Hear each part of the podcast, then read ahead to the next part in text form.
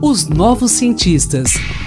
Uma conversa com os novos mestres e doutores da USP.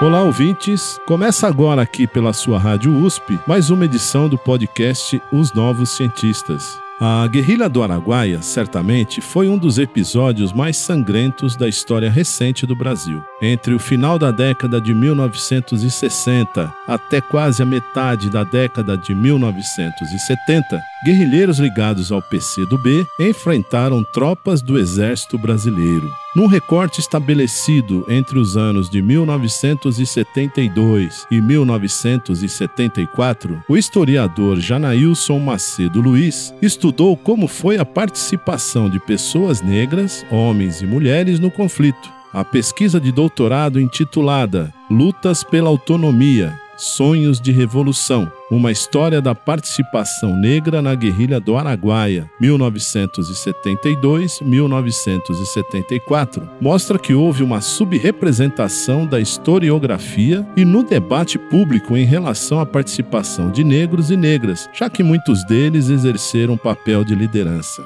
Bom dia, Macedo, como vai? Tudo bem? Bem-vindo aos Novos Cientistas.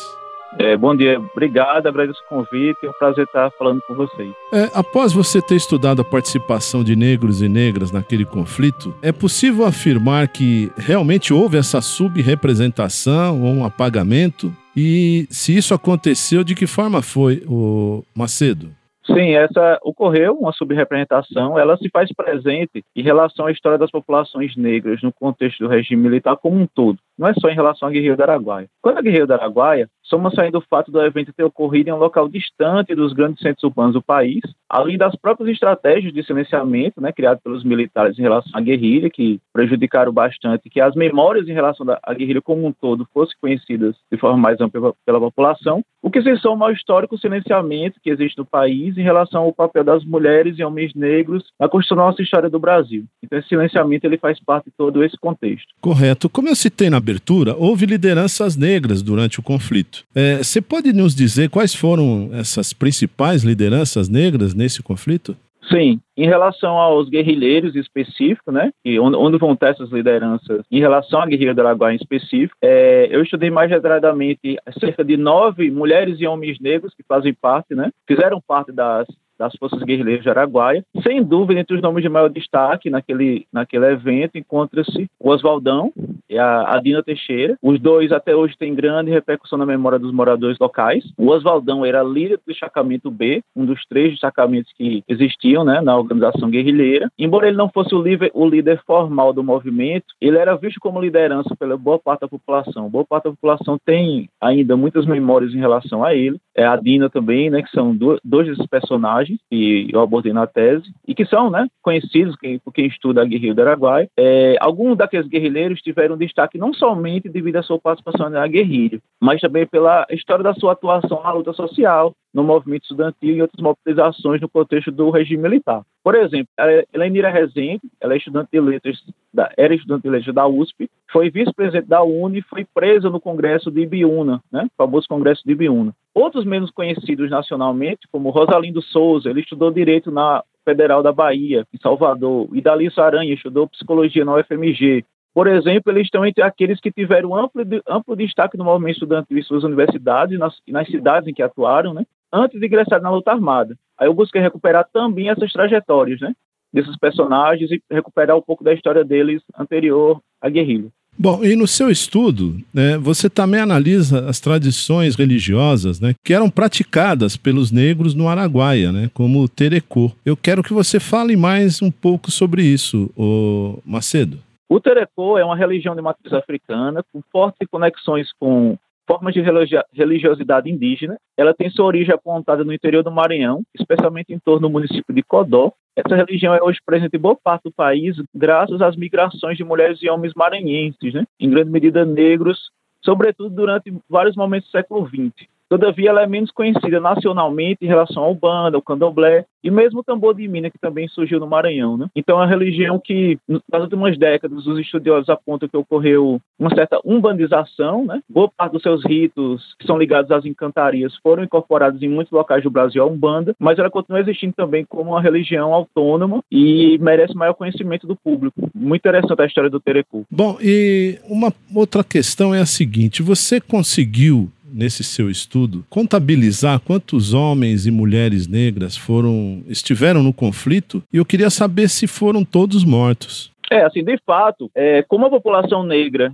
inclusive boa parte desses migrantes maranhenses, eles constituíam boa parte da população local onde ocorreu a Guerrilha do Araguaia, então, ou seja, não dá para contabilizar exatamente o número, ter um número preciso, né? O que não nos impede de observar, em alguns casos específicos, seja em relação aos guerrilheiros, que vinham de diversos locais do Brasil, seja em relação a algumas pessoas dessa população. Então, por exemplo, em relação aos guerrilheiros, as fontes, como eu disse no início, apontam ao menos nove pessoas que foram, né, nove, nove mulheres e homens negros que tiveram atuação dentro em torno de cerca de 70 guerrilheiros. É, contudo, se considerar uma população local afetada pelas ações de cerca e aniquilamento aos guerrilheiros, organizadas, ações essas organizadas pelos militares, esse número ele é muito maior. Muitas mulheres e homens negros foram vitimados diretamente, sendo mortos, torturados ou atingidos pelo grande clima de medo que foi instituído na época. Os militares usaram nas operações técnicas ligadas à chamada doutrina da guerra revolucionária, organizada pelo exército francês e usada extensivamente por exemplo, na Guerra da Argélia, nos anos 60, né? na Indochina e na Argélia. Ou seja, é, usavam artifícios montados em uma guerra colonial no continente africano, né? e que foram adaptados pelo militarismo em várias partes do mundo no contexto da Guerra Fria. Nesse sentido, negros, indígenas, camponeses e ribeirinhos eram vistos como de menor importância, não apenas dentro do conflito, dentro da guerrilha do Araguaia, mas a guerrilha aconteceu no, durante o processo de implementação do Plano de Integração Nacional por parte do governo militar. Essas populações negras, indígenas, camponesas, ribeirinhas, muitas vezes eram, eram, não, eram, não eram vistas como sujeitos desse processo. E a guerrilha ela veio, de forma dramática, mostrar novamente esse, essa característica da época e da ação do, do governo militar em relação a essas populações.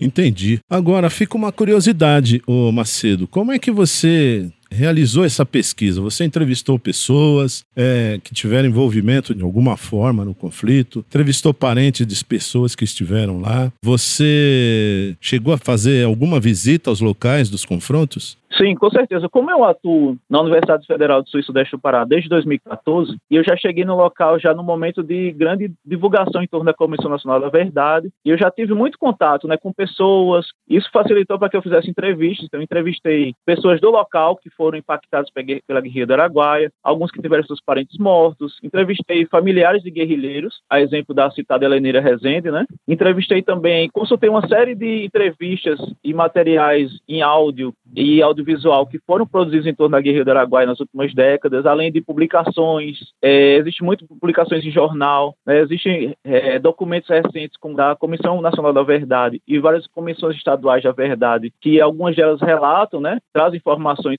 sobre guerrilheiros de Araguaia, como a Comissão da Verdade da Bahia, a de São Paulo, a do Rio de Janeiro, a da UNE. Então, é, além, dos, além da, das publicações em geral que existem sobre a guerrilha. Então, o que eu fiz foi, de certa forma, reler também essas publicações em busca de informações que muitas vezes eram apareciam às margens dessas obras, dessas publicações, e trazer esse elemento dessa ação da, das mulheres e homens negros para uma perspectiva mais central da discussão. Perfeito, Macedo. Eu quero agradecer pela sua participação aqui nos Novos Cientistas e parabéns pelo seu trabalho, hein? Obrigado e desejo sucesso a esse projeto.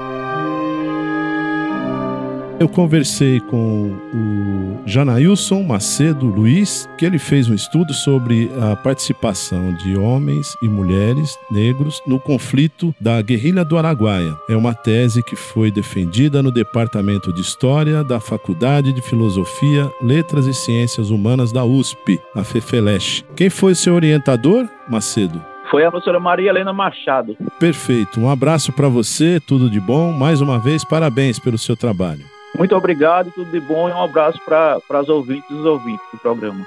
Pesquisador da Universidade de São Paulo, se você quiser falar sobre seu estudo, sua pesquisa, envie-nos um e-mail para ouvinte.usp.br. Um abraço a todos e até a próxima. Pesquisas e inovações Uma conversa com os novos mestres e doutores da USP, os novos cientistas.